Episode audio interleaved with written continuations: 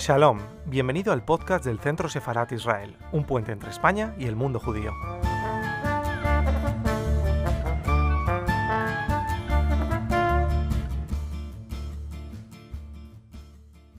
Bienvenidos a esta extensión del Día Europeo de la Cultura Judía que vamos a conmemorar durante todo el mes de, de septiembre. No nos basta un día para la cultura judía, queremos por lo menos un mes o más. Y a eso nos consagramos esta tarde. Hemos llevado a cabo una lectura de un texto inédito de Philip Roth y ahora continuamos con tres mesas seguidas de testimonios de refugiados, exiliados y desplazados. Dos perfiles diferentes, examinados, eh, entrevistados también por personas diferentes. Y bueno, esperamos que, que, sean de su agrado y yo doy la palabra ya a Guillermo para que él presente a nuestra primera invitada.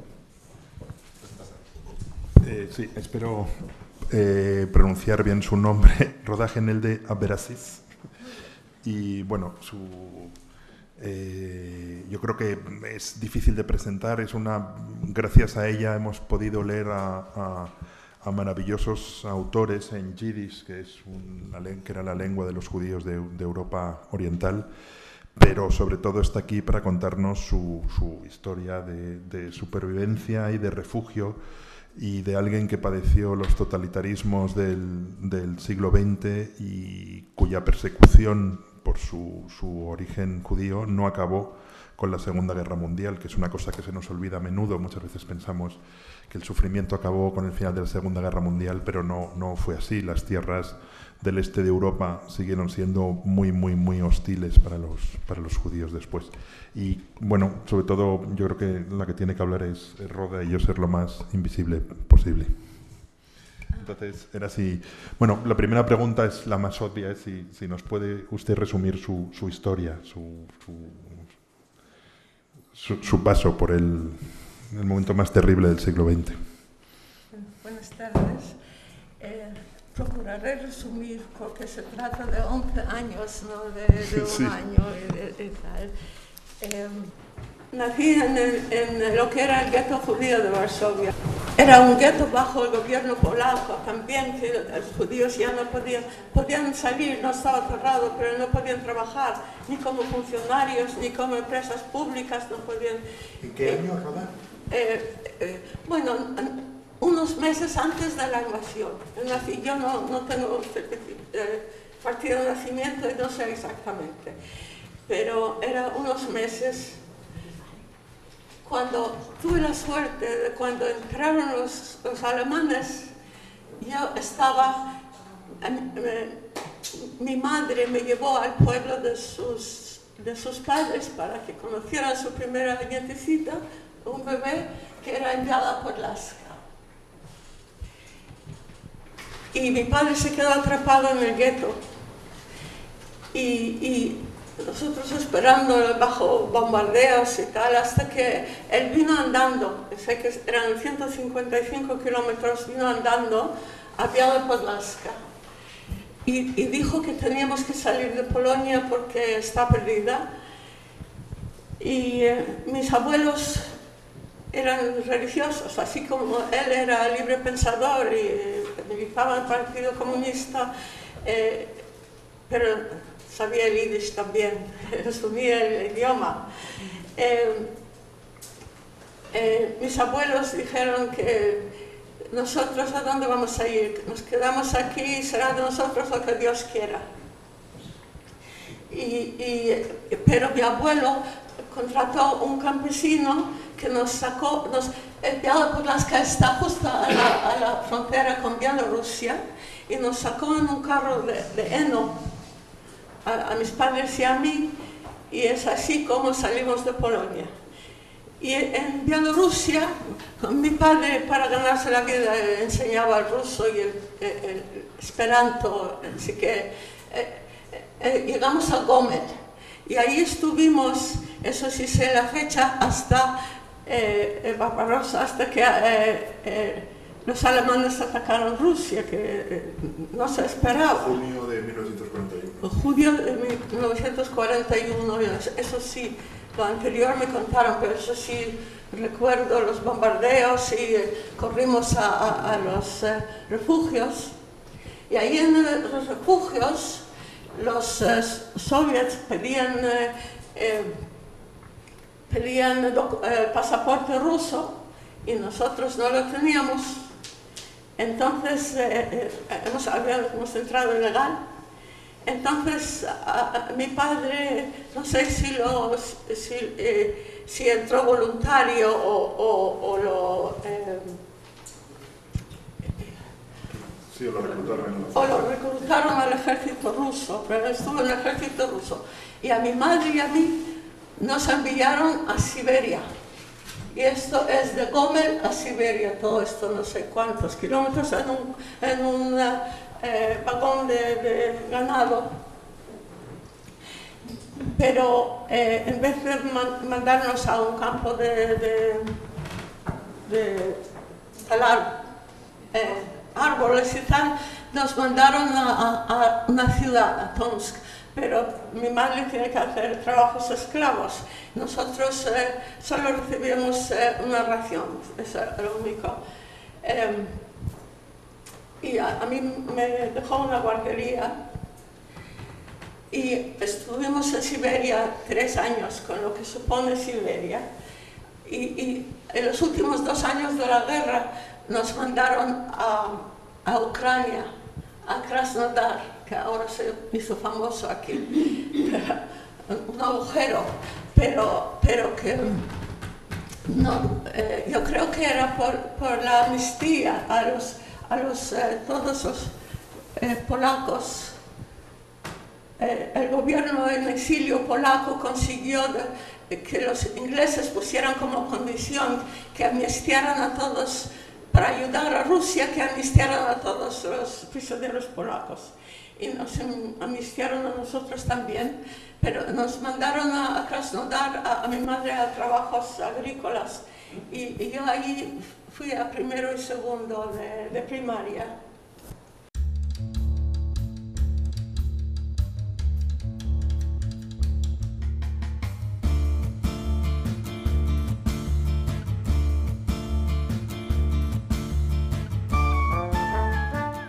Estás escuchando el podcast del Centro Sefarat Israel. Gracias por seguirnos.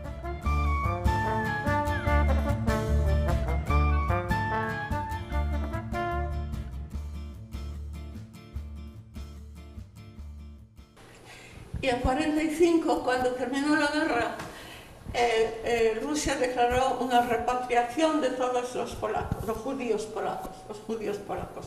Y nos metieron otra vez en un eh, tren de ganado y, y nos llevaron a, a, a Polonia, a, a, a. Era una ciudad bombardeada y casi no tenía población porque estaba, eh, ahí vivían los alemanes y huyeron con lo opuesto.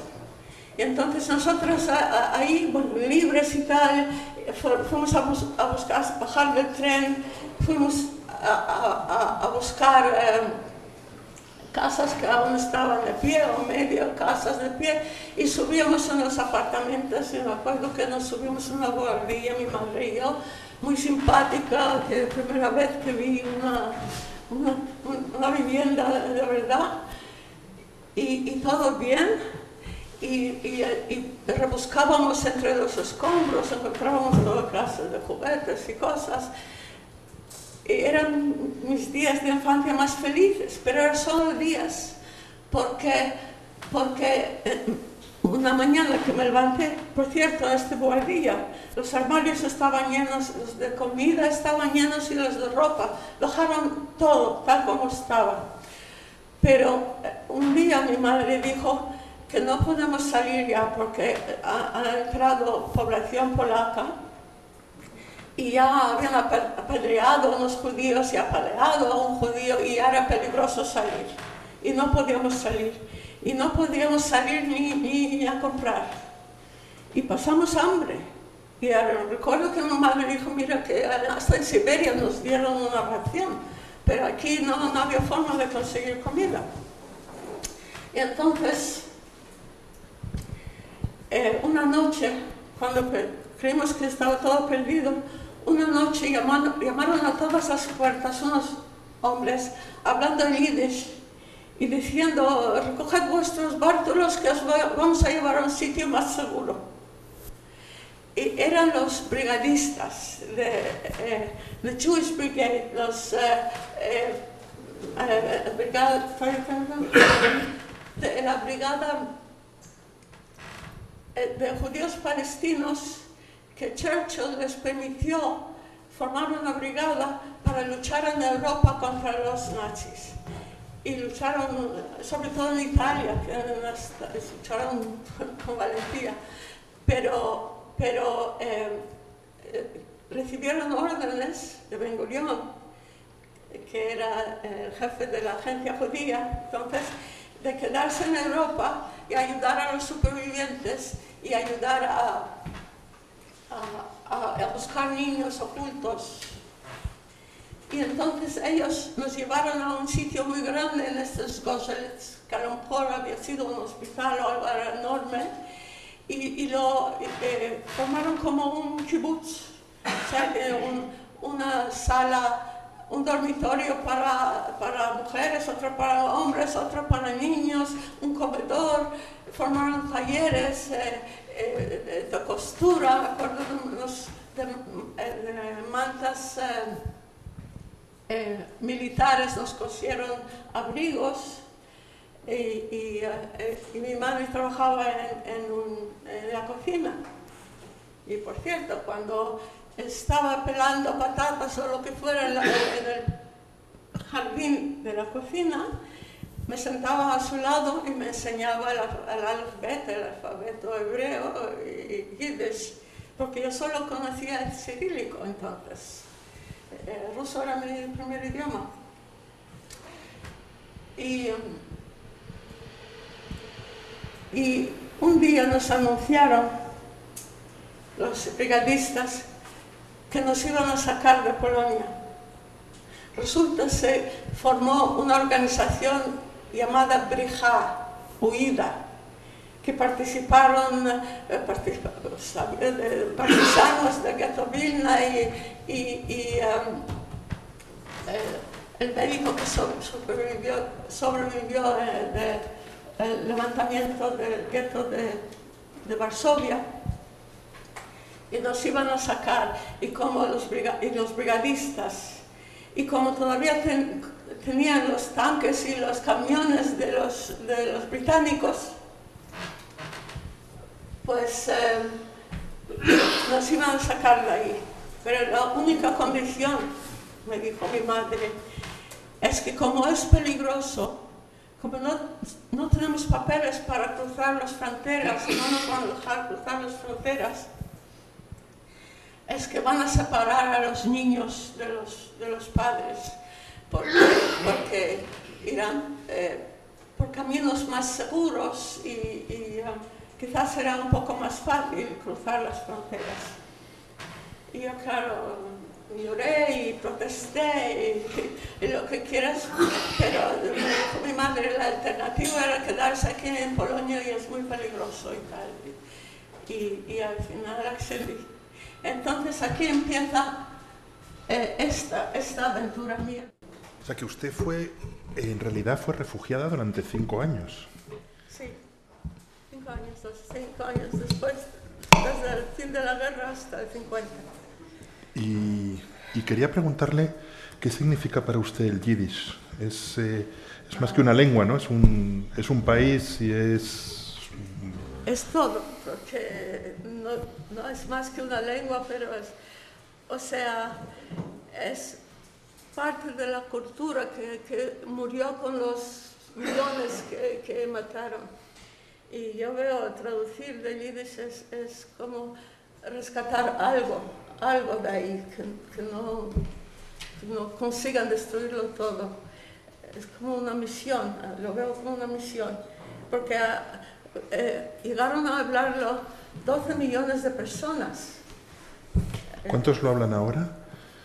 Ahora, gracias a los eh, religiosos, se cree que hablan, que, que han llegado a un millón. Pues muchísimas gracias por, por tu testimonio. Muchísimas gracias.